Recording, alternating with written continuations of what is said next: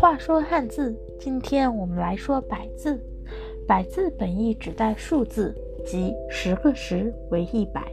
该字是一个指示字，在甲骨文中，百字上面为一横画，下边是白字。这里一横画为指示符号，也好与白区别开来。